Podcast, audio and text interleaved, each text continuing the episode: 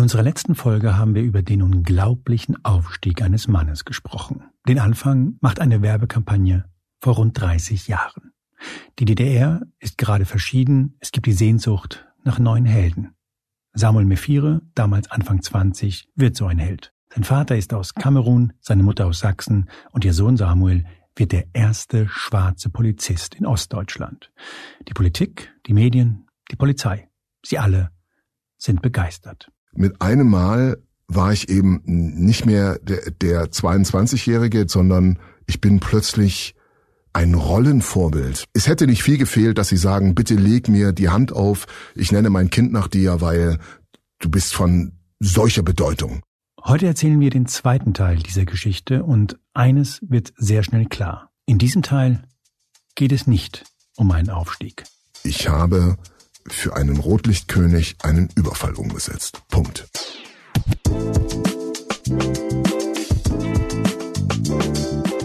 Willkommen bei Moreno Plus Eins, dem Talk-Podcast des Spiegel. Ich heiße Juan Moreno und schön, dass Sie, schön, dass ihr dabei seid.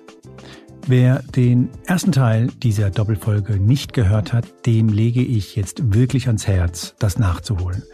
Es ist wirklich kaum zu glauben, was Samuel Mephire erlebt hat. Für diejenigen, die das schon gemacht haben, hier eine kleine Zusammenfassung, was bisher geschah. Samuel und ich sprachen über seine gelinde gesagt nicht einfache Kindheit, über das Nachwende Dresden, das für Menschen wie ihn schlichtweg lebensgefährlich war.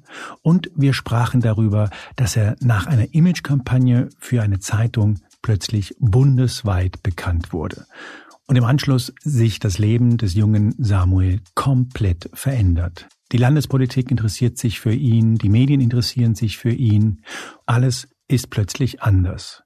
Gleichzeitig wächst aber bei Samuel die Unzufriedenheit mit der Polizei und er überlegt zu kündigen und eine eigene Sicherheitsfirma zu gründen.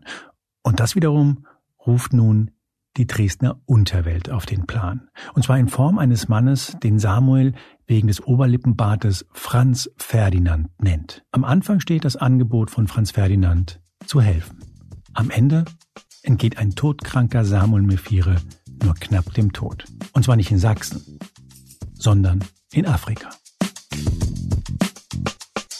Franz Ferdinand und ich, wir haben uns nicht zusammengehockt und er hat zu mir gesagt, du, äh, äh, jetzt beginnst du bei mir deine kriminelle Ausbildung. Also wir haben zusammengesessen und darüber gesprochen, äh, ob er sich vorstellen könnte, in Omega zu investieren. Und Omega war deine Firma, ne? Äh, Omega war die Firma. Mhm. Ähm, hast du einen Businessplan? Äh, wenn ja, wie sieht der aus? Welche Dienstleistung willst du anbieten? Welchen Markt siehst du? Bla, bla. Also wir haben ein Gespräch geführt.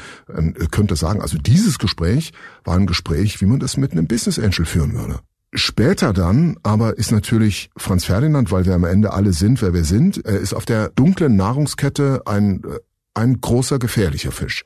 Und er ist an irgendeinem Punkt, halt jenseits von diesen, äh, ich bin Business Angel, ich äh, leite euch an, ich gebe euch Ratschlag, ich vernetze euch mit den richtigen Leuten, damit das Geschäft wachsen und blühen und gedeihen kann, ist ja natürlich gekommen hat gesagt, du, aber du hast doch gewusst, was für eine Art Fisch ich bin. Und jetzt will ich, dass du Dinge erledigst und Beute machst. Das heißt, du hast diese kleine Firma mit ein paar Freunden zusammen. Das mhm. wirtschaftliche Umfeld ist wahrscheinlich zu der Zeit eher schwierig gewesen. Vor allem warst du wahrscheinlich auch ein bisschen ungeduldig als junger äh, Mann. Ich war genauso, äh, wie ich bei der Polizei auch war und bei allen anderen Dingen auch. Ähm, sollte also schneller gehen. Schnell, schnell, schnell und, und äh, großartig und phänomenal und bla bla bla. Also es waren genauso unrealistische, völlig überzogene, unrealistische Vorstellungen, wie ich sie hatte äh, äh, im Rahmen der Polizei. Ja, und genau die genau die Vorstellung hatte ich auch mit Omega, also der Firma. Äh, wie gesagt, der, hat dir Geld, der hat dir Geld gegeben. Äh, Franz Ferdinand äh, hat mir, also vor allen Dingen hatte mir die, die wichtigen, entscheidenden Verbindungen in die Geschäftswelt hineingelegt. Ja, also er kannte äh, Gewerbetreibende, er kann, kannte äh die äh, entscheidende Sachbearbeiterin auf dem Gewerbeamt, äh, äh, bis hin, wie gesagt, zum Chefredakteur äh, in der in der entsprechenden im entsprechenden Medium. Er kannte die richtigen Leute, damit so ein Geschäft nach menschlichem Ermessen wachsen und sich entwickeln kann. Wenn du im Nachhinein darüber nachdenkst, wann war der Moment, wo sich so ein Schalter umgelegt hat und du so über so eine Linie geschritten bist, die du nie hättest überschreiten sollen, um den Absturz, den du ja später hingelegt hast, mhm. zu verhindern? Das ist eben auch so eine Geschichte, äh, wo ich denke, es ist eher jahrelanger, sehr subtiler, schleichender Prozess als das eine Schlüsselereignis oder einige wenige Schlüsselereignisse, an denen es sich festmachen lässt. Ich glaube, ähm, Gewalt war für mich auf eine fatale Art und Weise alltäglich. Äh, wie gesagt, aus der ersten Therapie bin ich ja abgehauen, äh, äh, feigerweise. Und da war es deutlich leichter, draußen rumzurennen und so zu tun, als wäre ich unersetzbar und äh, mein Handlungsbeitrag würde die Welt retten. Es war viel, viel einfacher, mir das einzureden, als in meinen eigenen Garten zu gehen und zu sagen, du, der ist voll mit Scheiß, mit Unkraut, mit vergrabenen Leichen, mit Müll. Mach erst mal hier Ordnung und dann kümmere ich um die Rettung der Welt. Beschreiben wir mal konkret, was denn dann in der Beziehung mhm. mit Ferdinand, der nicht so heißt, was dann folgte. Wann waren, ich glaube, es waren am Ende auch mhm. nur fünfeinhalb Wochen, das war gar nicht so lang, mhm. in denen du dein Leben bei allem Respekt komplett verkackt Total hattest. Verkackt.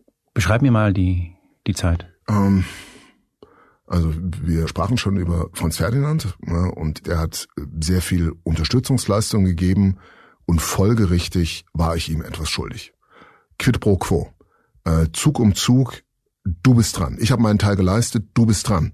Und wenn ich dir sage, du machst das und das, dann machst du das. Was Oder ist das und das? Er hatte als Teil seines Milieu-Imperiums einen in Dresden sehr bekannten ähm, Club, offiziell ein Nachtclub, aber es war im Grunde genommen ein Bordell. Ein Bordell, wo Freier hinkamen, Getränke konsumierten und sich im Grunde genommen das Warenangebot, in Anführungszeichen, ganz wichtig, das Warenangebot äh, anschauten und dann aus dem Barbereich nach oben gingen auf diverse Zimmer. Da war er Inhaber und er hat sich dann mit einem Mitspieler im Dresdner Milieu, äh, äh, gleichfalls aus dem Süden von Deutschland kommt, darauf verständigt, dass äh, die so ein Ausgleichsgeschäft machen. Äh, er bekommt von Franz Ferdinand diesen Club und dafür äh, leistet er an anderer Stelle etwas augenscheinlich, das funktionierte nicht. Und auf jeden Fall aus der Sicht von Franz Ferdinand war es so, dass wenn der Club nicht bezahlt ist, dann ist der Club mir. Ende.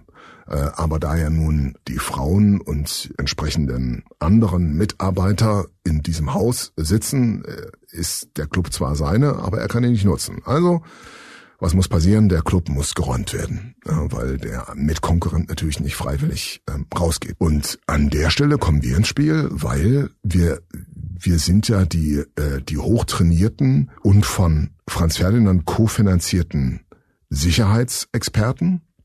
Und Franz Ferdinand sagt sich natürlich zu Recht, also wenn ich schon so viel Zeit, Hirnschmalz und äh, Kohle investiere, dann möchte ich doch bitteschön, dass die den Anstand haben, wenn ich mal Unterstützung brauche, dass ich die Unterstützung kriege. Und ich habe mich halt, wie gesagt, versucht, mehrfach rauszureden, nur, und das war eben die andere Seite von Franz Ferdinand, dass er auf den äh, Tisch hauen konnte und laut werden konnte und ganz knallhart klar machen konnte, sei dir bewusst, wer ich bin und wer ich komme. Er drohte mir nicht mit, äh, ich, äh, ich kann dich auch platt machen. Das, äh, das erfolgte nicht seinerseits, sondern er hat ganz klar gemacht, wenn du diesen Move nicht machst, fühle ich mich von dir betrogen und dann nehme ich mich sofort raus. Dann ist Schluss mit allem. Und wir, wir lebten äh, ganz wesentlich von seinen Anbahnungen, seinen, äh, seinen Unterstützungen. Also das war ganz, ganz wesentlich für Omega, weil Omega aus meiner eigenen Kompetenz heraus verheerend schlecht lief. Ja, und das, was gut lief, das kam von ihm. Entsprechende Artikel, dass wir bekannt werden, Gesprächsmöglichkeiten am Amt, um äh, mal zukünftig zumindest äh, Dienstleistungen äh, mit Waffe anzubahnen, bla bla bla. Ähm, äh, das war alles seine, das war alles sein Push. Habt ihr den Laden dann geräumt? Wie gesagt, nachdem äh, Franz Ferdinand äh, äh laut geworden ist, habe ich mich dann entschlossen zu sagen, okay, dann bin ich jetzt am Zug. Ich hätte sagen können, du, dann ist es so. Dann ist es so, dann müssen wir Omega zumachen. Ich muss einen Offenbarungseid leisten. Ich muss vielleicht auf dem Bauch äh, vor der Polizeidirektion zweimal hoch und runter rutschen, vielleicht nehmen sie mich zurück. Und wenn nicht, warte ich die Sperrfrist ab. Es gibt so eine fünfjährige, also gab damals so eine fünfjährige äh, Sperrfrist äh, gegen Abwerbung. Also die Bundesländer haben vereinbart, dass man nicht einfach Beamte übernimmt. Äh, und dann hätte ich in ein anderes Bundesland als Polizist gehen können oder es zumindest versuchen können. Mhm. Und nee, habe ich nicht gemacht, weil es muss ja funktionieren. Ich muss ja funktionieren. Und das heißt, du hast das gemacht, du hast und, das Ding genau, durchgezogen? Wir haben das, wir haben das durchgezogen. Es waren ja mehrere in Omega beteiligt, die sehr, sehr fit waren. Da kam entsprechend ausreichend Kompetenz zusammen, als dass man halt so eine Maßnahme entsprechend umsetzen kann. Schrägstrich den Überfall, das Räumen des, des Clubs. Wir haben das bewusst so aussehen lassen wie eine polizeiliche Maßnahme, also nicht, wir haben nicht gerufen Polizei, aber von den Abläufen her haben wir das so aussehen lassen, als wäre das eine behördliche äh, Maßnahme mit entsprechend, äh, also beim äh, taktischen Vorgehen, das Ansprechen und so weiter. Eine der Frauen, die als Prostituierte in diesem Haus, in diesem Club arbeitete, hat dann später auch vor Gericht ausgesagt, für uns war das, also der, der ist ja schon mehrfach bei uns das SEK eingerückt und für uns war das nur ein weiterer Tag, wo uns das SEK besuchen kommt. Das war genauso, wie die, die das immer gemacht haben, wie die gerufen haben, wie die sich bewegt haben, wie die gekleidet waren. Äh, es war alles, es war alles genauso. Vielleicht waren sie eine Spur freundlicher, aber ansonsten war das alles genau dasselbe. Wir glaubten, dass äh, die ein oder zwei äh, anwesenden Wirtschafter, Schrägstrich Zuhälter, die im Haus sich befinden, bewaffnet sind. Und in diesem äh, behördenähnlichen Anschein hatten wir natürlich die Hoffnung, dass wir uns am Ende nicht mit dem in den Schusswechsel verwickeln, dafür, dass nur das Haus geräumt werden soll. Und lange Geschichte kurz gemacht, das klingt jetzt alles sehr, sehr technisch, aber es ist nichts anderes gewesen, als ich habe für einen Rotlichtkönig einen Überfall umgesetzt. Punkt. Schlussendlich hat dann Franz Ferdinand diesen Laden wieder übernommen, aber das war halt der große Move, den ich für ihn gemacht habe und der, der Rest ergoogelt sich fast von selbst. Der Überfall und diese Räumung dieses Clubs, mhm. das war ja eher eine Kulmination. Das war ja eher das Ende von völlig verrückten und für dich auch in deinem Leben bisher nie so dagewesenen Wochen der mhm. so einer Mischung aus Gewalt und, sei mir nicht böse, unfassbarer Dämlichkeit. ähm, kannst du uns die, kannst du mir die fünfeinhalb Wochen grob beschreiben? Unfassbar dämlich und unfassbar gewalttätig. Äh, das, das würde ich äh, so voneinander schreiben. Das hast du äh, absolut auf den Punkt gebracht. Ähm, eigentlich müsste man überhaupt nichts hinzufügen. Es ist so, dass wir in, dass wir, Schrägstrich, dass ich in diesen fünfeinhalb Wochen einmal eine Spielothek, Schrägstrich, Diskothek überfallen habe, ähm, einmal eine Postbank, ähm, dieses Rentner-Ehepaar und äh, den Club. Ähm, ich hatte Glück, dass äh, die, der Überfall auf den Club ist vom Verbrechenstatbestand auf einen Vergehenstatbestand zurückgestuft worden und dadurch hatte ich am Ende zweimal Vollendung, einmal Versuch des besonders schweren Raubes beziehungsweise der besonders äh, schweren äh, räuberischen Erpressung an der Backe. Ähm, äh, das klingt jetzt alles so ein bisschen nach juristischen Spitzfindigkeiten. Für mich macht das äh, allerdings den Unterschied, äh, ob ich äh, 12, 13 oder 14 Jahre bekomme oder wie ich halt äh, das dann bekommen habe, äh, neun Jahre, neun Monate. Mhm. Ging es um, um erheblich Zeit, die ich absitzen muss oder nicht. Ich habe zwei Fragen dazu. Mhm, gerne. Das erste ist, was war da los? Also ich habe verstanden, da war totaler Druck, mhm. finanzieller Druck. Du hattest äh, dir vorgenommen, ich äh, baue hier das äh, Omega-Imperium auf. Das Bilderbuchunternehmen. Das Bilderbuchunternehmen, genau. Und äh, das oh lief halt nicht, jedenfalls nicht so, wie es laufen sollte. Dann gab es natürlich diese Verbindung ins, ins Rotlichtmilieu. Aber trotzdem musst du ja irgendwie was bei dir passiert sein, weil du, mhm. du, du trinkst keinen Alkohol. Hast du damals, glaube ich, auch nicht? Nein. Du bist äh, über Drogen gar nicht? Du hast trainiert wie ein, wie ein Weltmeister. Genau. Also was ist da umgelegt worden in der Zeit, dass du gedacht hast, ich hol mir das jetzt einfach? An der Oberfläche, glaube ich, hat diese Rechtfertigung, ich mache das für eine gute Sache und Omega steht ja für, für eine ganz wichtige Komponente, die so ja nicht stattfindet, aber stattfinden müsste, bla bla bla, war an der Oberfläche als Rechtfertigung auf jeden Fall irgendwo mit im Spiel. Aber ich glaube, wie es halt ganz häufig bei Tatmotiven ist, es war unter der Oberfläche viel banaler. Ich wollte unbedingt, dass es funktioniert. Auf Teufel komm raus, egal was es kostet, egal wie viel Schaden dabei erzeugt wird, ich wollte einfach, dass es funktioniert. Und habe dabei in Kauf genommen, dass äh, Menschen zu Bruch gehen, Vertrauen zerstört wird, dass ich mich selber dabei zerstöre, ist auch eine maximale, also nicht nur eine maximale Verachtung allen anderen gegenüber, sondern auch mir selbst gegenüber Und das Ergebnis äh, kennen wir. Ich hatte gesagt, ich habe zwei Fragen. Die zweite ja. Frage war, was ist denn konkret schiefgegangen? Also mhm. wie wurde denn mhm. klar, hat, dass du, dass du derjenige mhm. warst, der das äh, gemacht hast? Ähm, ähm, also mich hat schlussendlich, also nach dem Überfall auf den Club, hat mich jemand erkannt auf der Straße beim Weggehen, also vom Club weggehen, äh, hat mich jemand erkannt und es sind Ermittlungen eingeleitet worden.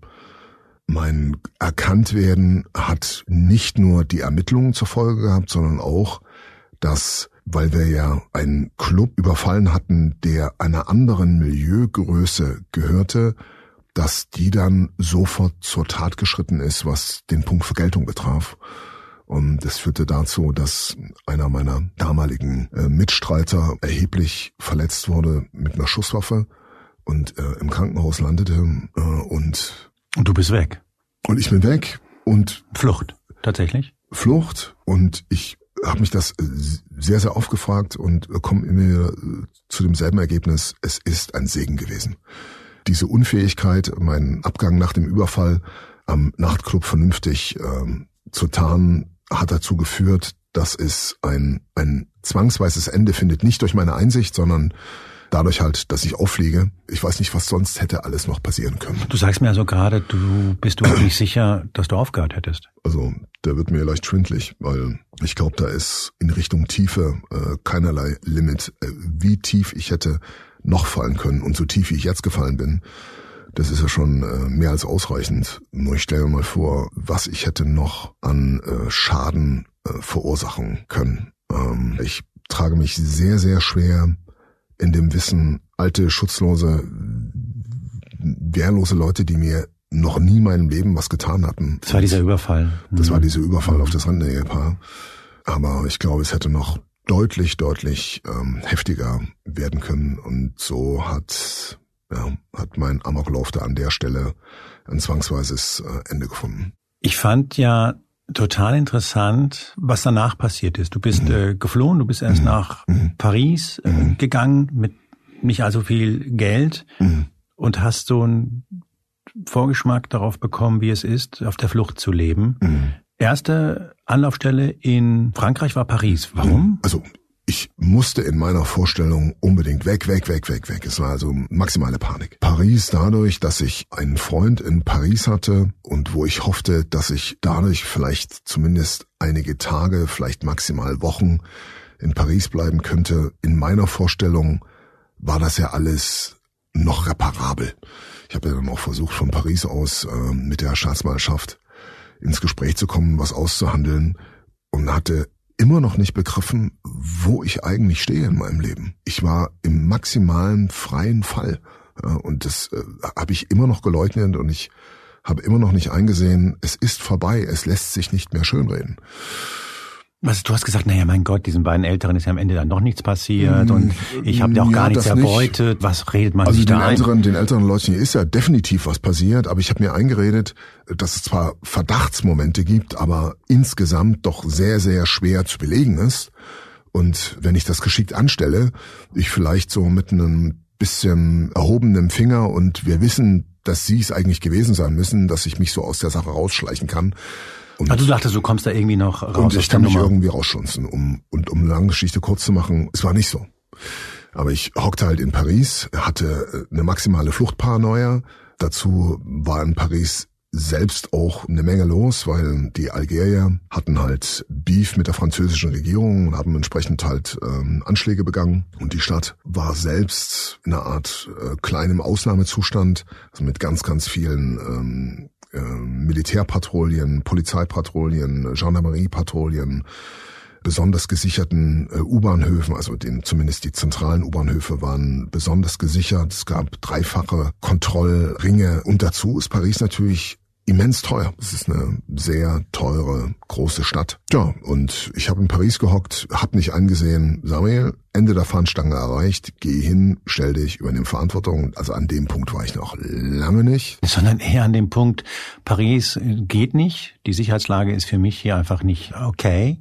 Zu viele Polizisten. Genau, die mich potenziell erkennen können. Die dich erkennen könnten. Also Afrika. Genau, und Wohin? Zumindest an diesem Punkt hat mir meine Paranoia ein Stück weit so Beine gemacht und mich ohnehin in Richtung Afrika gedrückt, dass ich dann zumindest nicht in Versuchung äh, gekommen bin, halt nochmal nach Deutschland zurückzugehen, weil das wäre mir schlecht bekommen, weil da hat halt besagter Franz Ferdinand an meiner Exekution äh, äh, gebastelt. Da wäre ich mit an Sicherheit grenzender Wahrscheinlichkeit im äh, deutsch-französischen Grenzgebiet äh, tot gewesen. Da bin ich wirklich mit ja, nur wenigen Stunden Differenz bin ich da einem sehr weit fortgeschrittenen Tatplan zu meiner Exekutierung entgangen. Das wurde dir ja später dann mitgeteilt. Dann, ja. Genau, das ist dann später mir mitgeteilt worden im Rahmen äh, des Ermittlungsverfahrens. Ich war schlussendlich gezwungen, irgendwo hinzugehen und landete deshalb in Zaire, heutigen Kongo, weil in meiner Vorstellung mich die Polizei natürlich in Kamerun, dem Heimatland meines Vaters, irgendwann zu suchen beginnt. Und es war dann, es war dann so, dass ich nach meiner Haftentlassung den ähm, Botschafter von Kamerun getroffen habe am Rande einer, einer Hochzeit. Sehr gut situierter älterer Herr. Wir kamen dann ins Gespräch und sagte dann so, ich weiß, wer du bist. Und dann sagte er, warum bist du nicht nach Kamerun gegangen? Und dann habe ich, hab ich versucht, ihm zu erklären, ja, ist halt so, die Zielverhandlung, es ist ja erstmal diese Suche im sozialen Nahbereich. Und wenn man da nicht fündig wird, dann ist es halt kreisförmig immer in immer größerer Erweiterung eine Absuche, also an den klassischen sozialen Anknüpfungspunkten. Äh, Hobby, Urlaub, wenn nicht nahe Verwandte, dann möglicherweise entfernte Verwandte oder Bekannte. Und wenn ich nach Kamerun gehe, ins Land meines Vaters, wird man natürlich anfangen, mich da zu suchen. Und ähm, dann hat der, dann hat der Botschafter sich ähm, ich will nicht sagen, hat sich vor Lachen fast äh, Pipi in die Hosen gemacht, weil dazu war er viel zu gut situiert, aber er hat fast Tränen gelacht und hat dann gesagt, wir hätten dich niemals ausgeliefert.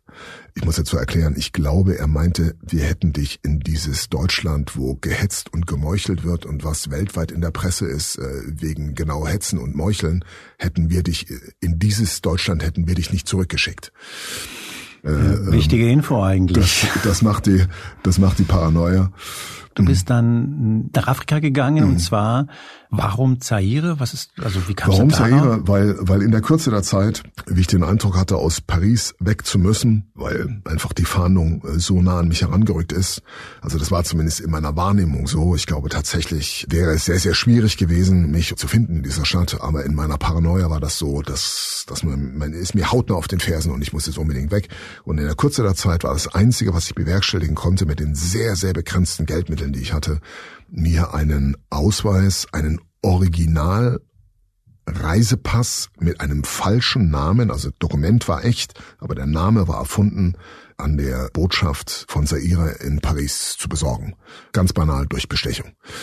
Und ähm, Moment, wie, du hast da jemanden gekannt und gesagt, ich bräuchte ein Papier, sofort, also ähm, das, das Genau, Ding? also Aha. ich kannte wiederum jemanden, der jemanden an der Botschaft kennt und man trifft überall auf der Welt beim Training Polizisten mm, und Soldaten und man kommt ins Gespräch und man sieht, man tickt ähnlich und dann eins, zwei, drei hat man eine Art von Kameradschaft und kann dann auch mal irgendwann hingehen und sagen, hey, könntest du mir nicht helfen, ich habe Schwierigkeiten. Und dann zählt die Kameradschaft mehr als, dass man sagt, du musst dich vielleicht mal hier deiner Verantwortung stellen, sondern dann ist halt erstmal wichtig, dass man dem anderen unter die Arme greift und derjenige hat mich dann an die Botschaft gebracht und dann hatte ich, wie gesagt, am Ende einen äh, Reisepass, der zumindest so viel getaugt hat, dass ich äh, durch diese extrem dichten, aufwendigen Kontrollen auf äh, Charles de Gaulle durchgekommen bin und dann hockte ich im Kongo, in Zaire. Herzlichen Glückwunsch. auf, der, äh, auf, dem, auf dem Weg nach Südafrika. Also ich wollte fünf Tage sechs Tage in Kinshasa bleiben, der Hauptstadt, und dann weiterreisen. Ich hatte mein Flugticket gebucht bis nach Johannesburg. Nur ich brauchte den Stempel in meinem Pass und den konnte ich nur in Kinshasa bekommen, an der Botschaft. Für das, für das Visum nach Südafrika? Für das Visum nach Südafrika, mhm. weil ich war ja jetzt Staatsbürger von Zaire und ein Staatsbürger von Zaire brauchte zur damaligen Zeit äh, für die Einreise in Südafrika ein Visum. Deswegen konnte ich nicht direkt durchfliegen. Mhm, verstehe. Genau. Klingt doch wie ein super Plan. Auch an dieser Stelle waren meine Pläne sehr, sehr dürftig zusammengezimmert und was ist passiert? Was ist passiert?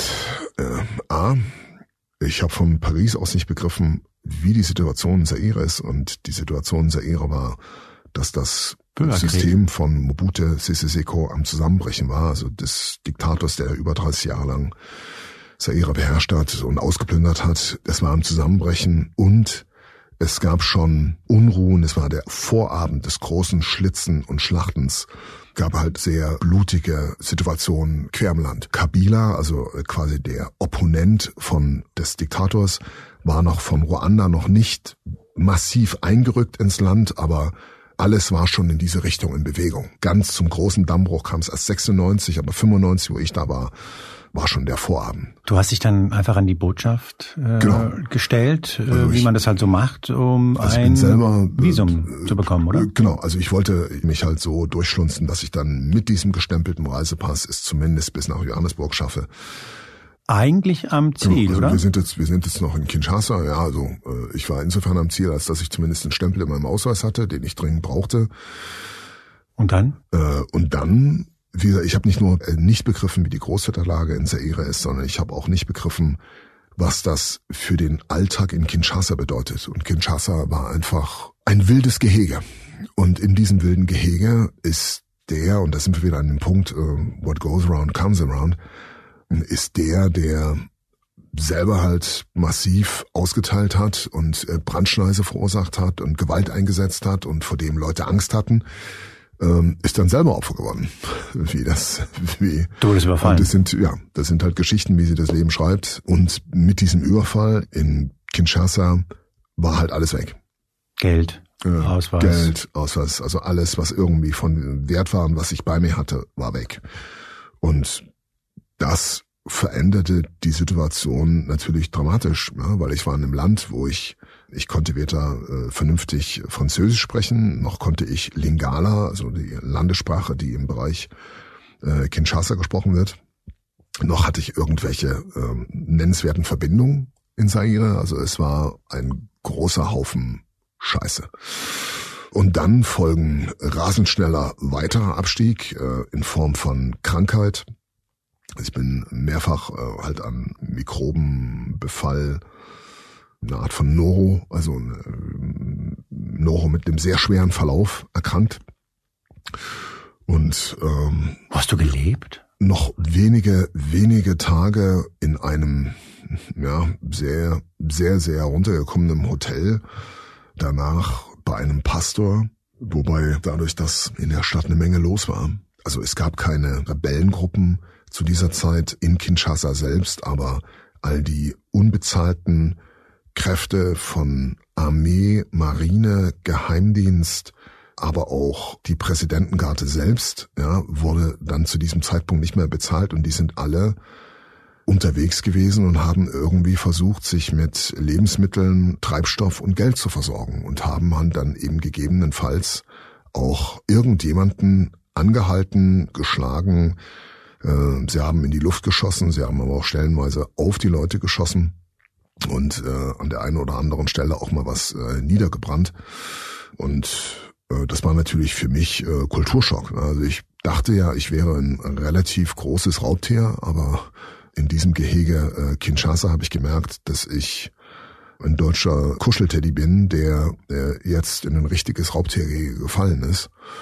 Dem nicht gewachsen ist und dem überhaupt nicht gewachsen ist. Also das ist, also für die war ich da äh, eine Vorspeise, also nicht mal.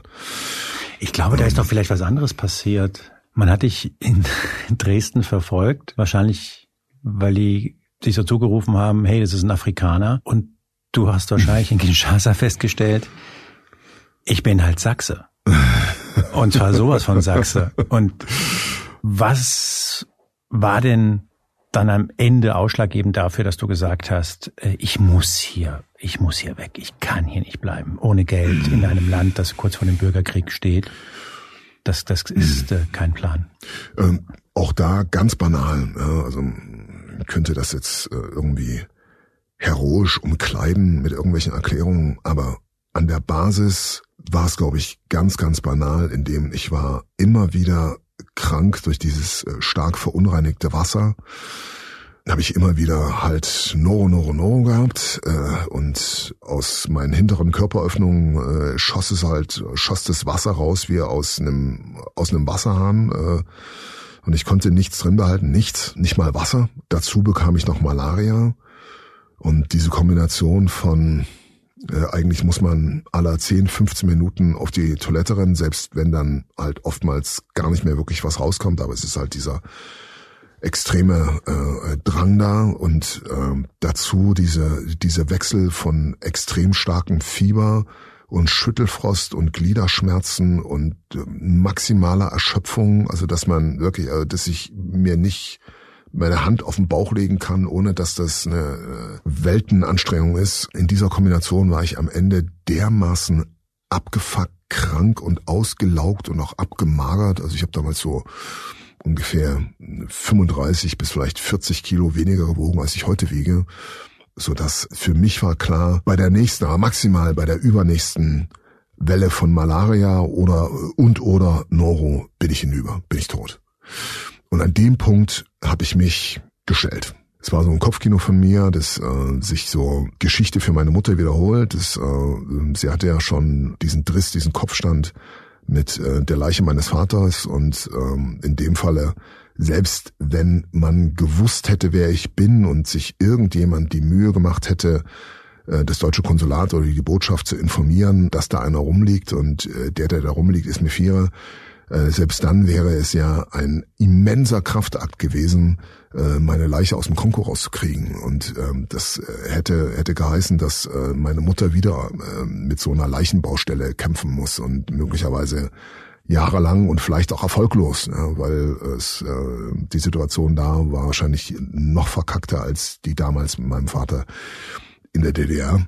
Ich habe dann aus dem Impuls heraus entschieden, ich versuche hier irgendjemanden zu finden, an dem ich mich konsularisch ähm, wenden kann. Und das nächstgelegene war halt ein Außenposten der deutschen Botschaft, äh, wo ich hingegangen bin und äh, habe gesagt, ich bin der und der. Alles Weitere waren harte Tage vor Gericht und am Ende tatsächlich neun Jahre und neun Monate. Mhm. Insgesamt ist es eine Dimension, die ein, die ein Säugetiergehirn, genauso hätte man mir auch sagen können, äh, wir geben ihnen lebenslänglich ja, oder wir versenken sie irgendwo im Atlantik äh, mit einer Stahlkugel am Bein. Das wäre für mich genauso gewesen, weil es war ein unfassbarer Berg an Zeit. Und ich hatte zu diesem Zeitpunkt ja schon neun Monate fast durchgängig, neun Monate strengste Isolation hinter mir. Davor äh, noch diese äh, nicht ganz zwei Monate in der äh, Folterbaracke des Inlandsgeheimdienstes. Also den gibt es heute so nicht mehr, den Sneep. In Zaire in Afrika. In Zaire, genau. Äh, aber der Sneep war damals äh, für meine Auslieferung äh, zuständig. Deswegen landete ich in dieser Baracke, die sie am Ende als kleine hübsche Folterhölle herausgestellt hat. Und nur durch die Intervention, also durch die massive Intervention des Botschaftsgenossen, der klargemacht hat, sofort klargemacht hat, wenn sie diesen Mann, Schrägstrich, wenn sie unseren Mann foltern, dann hat das schwerwiegendste Konsequenzen. Nur durch eine sehr heftige Intervention und Ansage bin ich in der Folterbaracke nur Zuschauer, in Anführungszeichen nur Zuschauer gewesen von dem, was dort veranstaltet worden ist. Also es ist, äh, ich mache mir ja oftmals Sorgen, ob mein Spiegelei auch äh, kross genug durchgebraten ist. Eigentlich, ja, muss ich mir nur wieder sagen, wenn ich nur an Kinshasa und die Baracke denke, äh, scheiß auf das Spiegelei, scheiß auf alles, weil, ja. Ich glaube, du hast in der Zeit viel geschrieben, du hattest plötzlich einen Berg an Zeit. Mhm. Du hast wahrscheinlich auch viel darüber nachgedacht, was du, was du richtig und was du falsch gemacht hast im Leben. Und dann wurdest du nach sechs Jahren, acht Monaten und mhm. sechs Tagen äh, entlassen. Und ich habe mich immer gefragt, wie ist es denn nach einer Entlassung, frei zu sein und nicht zu wissen, ob man willkommen ist. Also das sind ja zwei unterschiedliche Dinge. Der Vollständigkeit halber sei gesagt, der, der Prozess dass ich an dem Punkt gekommen bin, wo mir zumindest grundlegend klar war und ich auch grundlegend bereit war, an mir zu arbeiten, der hat lang gedauert und es gab viele, viele Kreisbewegungen von Leugnung, von Wut, von äh, Traurigkeit, schwersten Depressionen bis hin, äh, dass ich wirklich äh, spitz auf Knopf zum Suizid stand. Also ich war Löschpapier nah dran, also mich äh, schwerst selbst zu verstümmeln. An dem Punkt ähm, habe ich dann den, dem Bereichsleiter äh, dieser Isolationsstation um Hilfe gebeten und der dann eine unglaublich äh, fähige Ärztin aus der forensischen äh, Psychiatrie äh, geholt, die dann entsprechend äh, sofort mit Medikamenten, aber auch mit Gesprächen entsprechend interveniert hat. Nach der Haft habe ich die Erfahrung gemacht, die viele machen, die die aus der Haft kommen, äh, dass wenn man rauskommt, wird kein roter Teppich ausgerollt. Das war auch nicht meine Erwartung, aber ich habe es mir auch nicht ganz so schwierig und zäh vorgestellt, wie es dann in der Tat war, weil ich war dann vollständig selbst für mich verantwortlich, also äh, was ich esse, was ich anziehe, dass die Kleidung sauber ist, äh, wo ich schlafen kann, äh, also wo das Dach ist, unter das ich mich legen darf. Also all das war in meiner Verantwortung und das nach einer langen Zeit, wo das andere für mich angeordnet haben.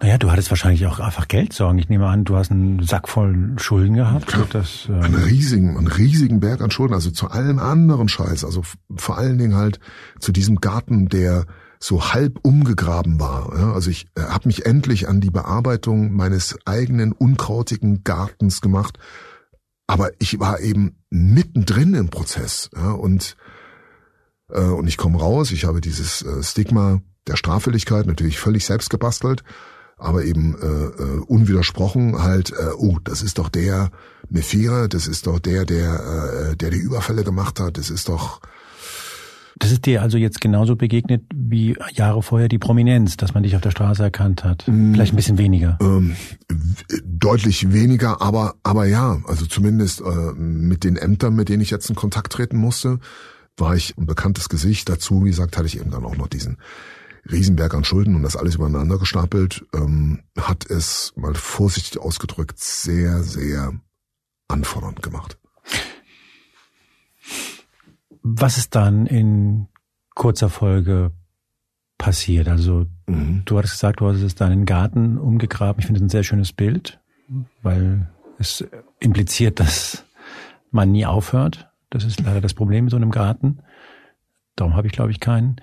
Äh, und du bist ähm, dann ein bisschen später wegen einer Frau hast du rübergemacht. Bist in den Westen gegangen. Also ich war, ich war bereits im Rheinland wegen einer Projektstelle Jugendhilfe. Ja, das war dann 2006, ähm, habe ich meine Frau kennengelernt. Genau. Das war ohne, dass ich das wusste, weil ich war ja ein einer, der hm, ganz viel Beziehungsabbruch erlebt hat, der sich sehr, sehr äh, schwer getan hat mit mit Vertrauen äh, und ist eine Basisvoraussetzung für eine für eine erwachsene partnerschaftliche Beziehung. Also sie kommt aus einer, einer Familie, wo die Eltern ein Leben lang zusammen äh, gelebt haben über alle Höhen und Tiefen hinweg und ähm, hatte halt dieses Beispiel einer Erwachsenen oder äh, eine Beziehung unter erwachsenen Menschen äh, äh, vor Auge und ja und hat mich an vielen Stellen an die Hand genommen und gesagt, du, das gehört dazu und äh, Wellenbewegung gehört dazu und äh, Arbeit gehört dazu und äh, ein Schritt ums andere und nachdem das natürlich auch ein bisschen andauert, kommt dann auch die Erfahrung, das trägt. Ja, fällt auch bei dir der Groschen. Fällt bei mir der Groschen. Wie geht's denn dir mit der Serie? Ich meine, dass Disney sich deiner Geschichte annimmt, sagt erstmal viel über deine Geschichte. Ja, äh, jetzt, jetzt, jetzt bin ich ja faktisch äh, bin ich ja jetzt in einer Ahnenreihe äh, mit Bambi und der Eiskönigin. Äh? Und Mickey Mouse. Und Mickey Mouse. Und das, das, das hat schon was zu bedeuten. Und Iron Man. Und Iron Man. Ich glaube, die gehören ja mittlerweile zu denen, oder? Ja, absolut, mhm. absolut. Also man hat natürlich das gemacht, wofür Disney bekannt ist. Man hat daraus einen überlebensgroßen, epischen Stoff gemacht. Und man muss eben wissen, das, was Disney großartig und gut macht, ist aber eben auch etwas, es ist eben kein Programmkinofilm. Ja, äh, deswegen, mm, ich lebe mit großer Dankbarkeit allein schon mal dafür, dass Disney so an die Geschichte geglaubt hat, dass sie es machen, also für den Kauf der Persönlichkeitsrechte so viel Geld bekommen habe, dass ich ähm, meine Schulden zurückzahlen konnte. Was das sind so Dinge, die mögen jetzt banal klingen. Für mich sind es lebensverändernde Dinge, ja, dass ich schuldenfrei sein darf. Ich bin 52 Jahre alt und ich habe äh, jetzt mal unter uns gesprochen, weil ja keiner zuhört. ich ich habe wirklich gedacht, ich nehme diese fucking Schulden mit ins Grab und ich habe ein scheiß schlechtes Gewissen gehabt, weil alles, was meine Kinder von mir mal hinterlassen bekommen, ist ein Berg von Scheiße. Und dass ich jetzt hier sitzen darf und äh, ich lebe mit dieser wunderbaren Frau, mit diesen wunderbaren Kindern, das hätte ich mir in meinen kühnsten Träumen nicht vorstellen können. Du kommst klar mit der Serie. Ich komme klar mit der Serie, ja, absolut.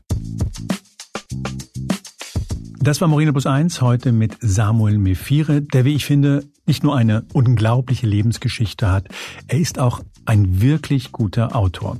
Beweis dafür ist seine gerade im Ullstein Verlag erschienene Biografie Ich ein Sachse. In der kommenden Woche erscheint die nächste Folge von Moreno Plus 1. Da spreche ich mit einem ebenfalls sehr interessanten Mann, nämlich mit dem sehr bekannten Astrophysiker Harald Lesch.